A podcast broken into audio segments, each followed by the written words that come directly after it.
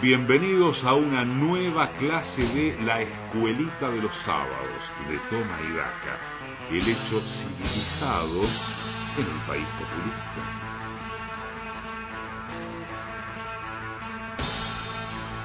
Y también, como no podía ser de otra manera, Julián Ellensweig, nuestro pedagogo de fuste, nuestro gurú, coach ontológico y community manager, cuenta con su propia cortina a partir de ahora a cargo de Eduardo Aliberti y atraviesa esa voz inconfundible toda la gestión de Toma y. Momento de reflexión, momento de pedagogía, momento de educación y cultura. Ah, qué grato poder escucharte, Julián en este momento clave del programa y de la Argentina y el mundo todo. Momento para escucharte, para prestarte atención. Buenos días, Mariano, Gaby, Pato, Emma, Carla, Eduardo. Buenos días a los leones y suricatas de la siempre creciente comunidad tomaidaca que cada sábado apuestan a la educación que se promueve en esta tribuna de doctrina para huir de la barbarie y emprender el largo camino que lleva a la civilización. Me imagino que ya todos estarán al tanto acerca de las últimas novedades respecto a la política sanitaria del gobierno argentino respecto a la pandemia de coronavirus, así que no voy a perder el tiempo detallando lo que ya saben. Pero sí voy a compartir la lista que hice detallando todo lo que aprendimos en estos meses de cuarentena, eh, perdón, eh, aislamiento, perdón, distanciamiento.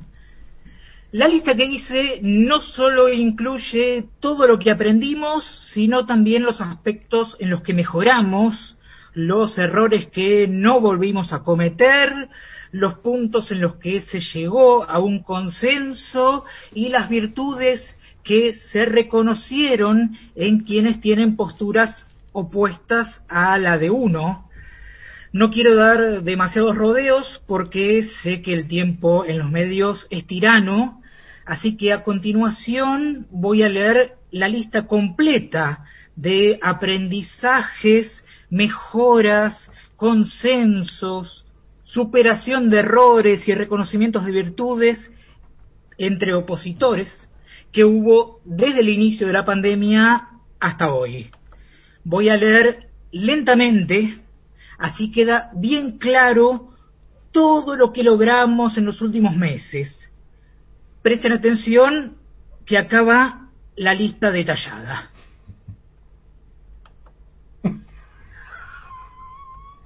Ahora sí, eh, habiendo detallado todo lo que aprendimos en estos meses, los aspectos en los que mejoramos, los errores que no volvimos a cometer, los puntos en los que se llegó a un consenso y las virtudes que se reconocieron en quienes tienen posturas opuestas a las de uno, no me queda más que pedirle a la operadora y jefa de preceptores de este espacio, Carla Borria, que haga sonar el timbre para dar inicio a una nueva edición de la escuelita de los sábados de Toma y Daca.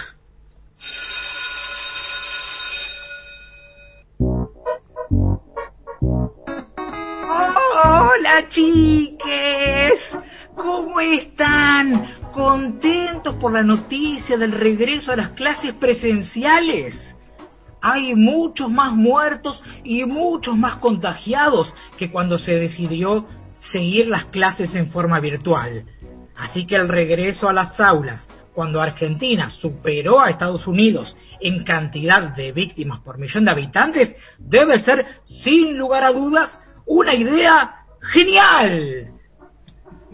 Pero haya vuelta a las aulas o no, la escuelita de los sábados va a continuar porque la lucha de este pedagogo de fuste, o sea yo, contra el salvajismo populista y a favor de la alta cultura letrada que respeta las instituciones republicanas de la pobre patria mía, nunca, nunca, nunca va a terminar.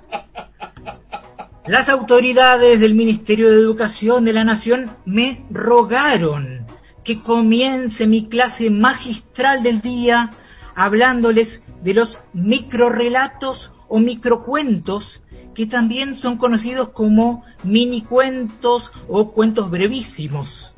Se trata de un texto breve en prosa de naturaleza narrativa y ficcional que usando un lenguaje preciso y conciso se sirve de la elipsis para contar una historia sorprendente.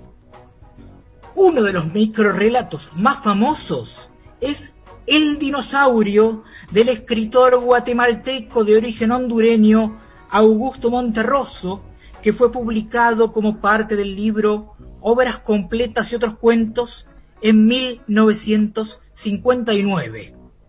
El texto completo del microrelato de Monterroso, que es uno de los más breves escritos en castellano, dice, cuando despertó, el dinosaurio todavía estaba allí.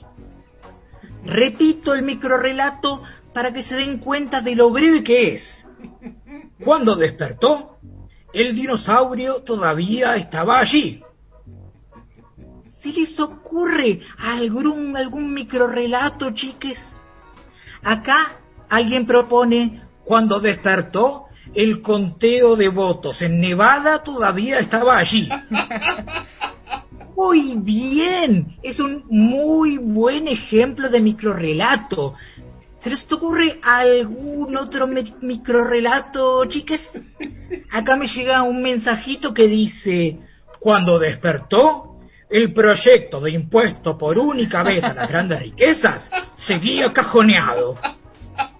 Muy bien, chiques. Se nota que prestaron atención y entendieron perfectamente las características del microrelato. Es importante que no se confundan las características del relato con las del microrelato.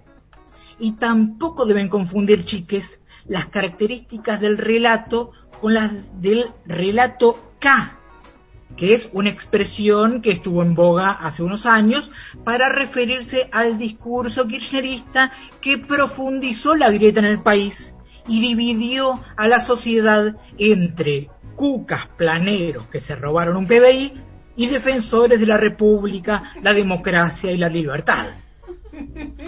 Según esta definición, el microrelato K consistiría en un microdiscurso kirchnerista que profundizaría la microgrieta en el micropaís, en el micropaís y dividiría a la sociedad entre microcucas, microplaneros que se robaron un micro PBI y microdefensores de la microrepública, la microdemocracia y la microlibertad. Y para los expertos en microrelato K, los microcucas, microplaneros que se robaron un micro PBI estarían apoyados por micromilitantes que se movilizan a cambio de un microchori y una micrococa, movilizados en eh, micromicros, por supuesto. Como ven, chiques, las diferencias entre relato, microrelato y microrelato K son muy pequeñas, microscópicas. También son pequeñas las diferencias entre aspo y dispo, que parecen nombres de hermanos de Chico, Harpo, Groucho, Gumo y Cepo Marx, pero son iniciales para referirse a las políticas sanitarias. ASPO significa aislamiento social preventivo y obligatorio y DISPO es distanciamiento social preventivo y obligatorio. Así que debe quedarles claro que ASPO y DISPO Marx no existen. Les pido a las autoridades que para evitar futuras confusiones entre los nombres de los hermanos Marx y las políticas sanitarias, hagan lo posible para no decretar una gran reducción de obligaciones universales de carácter humanitario y obligatorio o Groucho para reducir las chances de que se hable de los hermanos Aspo, Dispo y Groucho Marx por error. Pero debo decirles, chiques, que aún en el caso de que ese error se produzca, nunca será mayor que los errores de las encuestadoras en las elecciones en Estados Unidos o Argentina. A este ritmo es sumamente probable que algún encuestador gane el Nobel de Literatura por sus aportes invalorables a la ficción en el mundo. Antes de despedirme, les recuerdo que vamos a encontrarnos la semana que viene en la escuelita de los sábados de Toma porque la cuarentena, eh, perdón, el ASPO, eh, perdón, el DISPO, eh, perdón, el Groucho, ah no, el DISPO, no va a terminar nunca, nunca, nunca, por más vacunas rusas que inventen. Como nunca, nunca, nunca hay que tomar en serio lo que diga una encuestadora acerca de las elecciones en Argentina o Estados Unidos. Como nunca, nunca, nunca hay que tomar en serio lo que diga la prensa sobre una encuesta acerca de las elecciones en Argentina o Estados Unidos como nunca, nunca, nunca. Hay que tomar en serio lo que diga un pedagogo de fuste respecto a lo que diga la prensa sobre una encuesta acerca de las elecciones en Argentina o Estados Unidos. Y como nunca, nunca, nunca se va a tratar en el Congreso el proyecto de impuesto por única vez a las grandes riquezas ni el proyecto de legalización de la interrupción voluntaria del embarazo, ni el proyecto de impuesto por única vez a los grandes embarazos, ni el proyecto de legalización de la interrupción de las riquezas voluntarias, ni la proyección legal del embarazo enriquecido, ni las legalizaciones del embarazo interrumpido de grandes únicas veces, ni la interrupción del enriquecimiento embarazoso de las grandes encuestas en Estados Unidos o Argentina, ni la proyección de embarazos de encuestas legales acerca del de riquezas en voluntades interrumpidas de argentinos a estadounidenses, ni la legalización de los dinosaurios embarazados de los encuestadores que cuando despertaron en Argentina o Estados Unidos ya no estaban allí, ni la interrupción de los microdinosaurios enriquecidos voluntariamente en el microrelato K del dispo o el aspo con groucho legal, ni el micro groucho embarazado e interrumpido por encuestadores legalizados por única vez en las micro riquezas del microdispo despierto por un dinosaurio que todavía estaba allí en Argentina o Estados Unidos o algo por el estilo. ¡Hasta la semana que viene!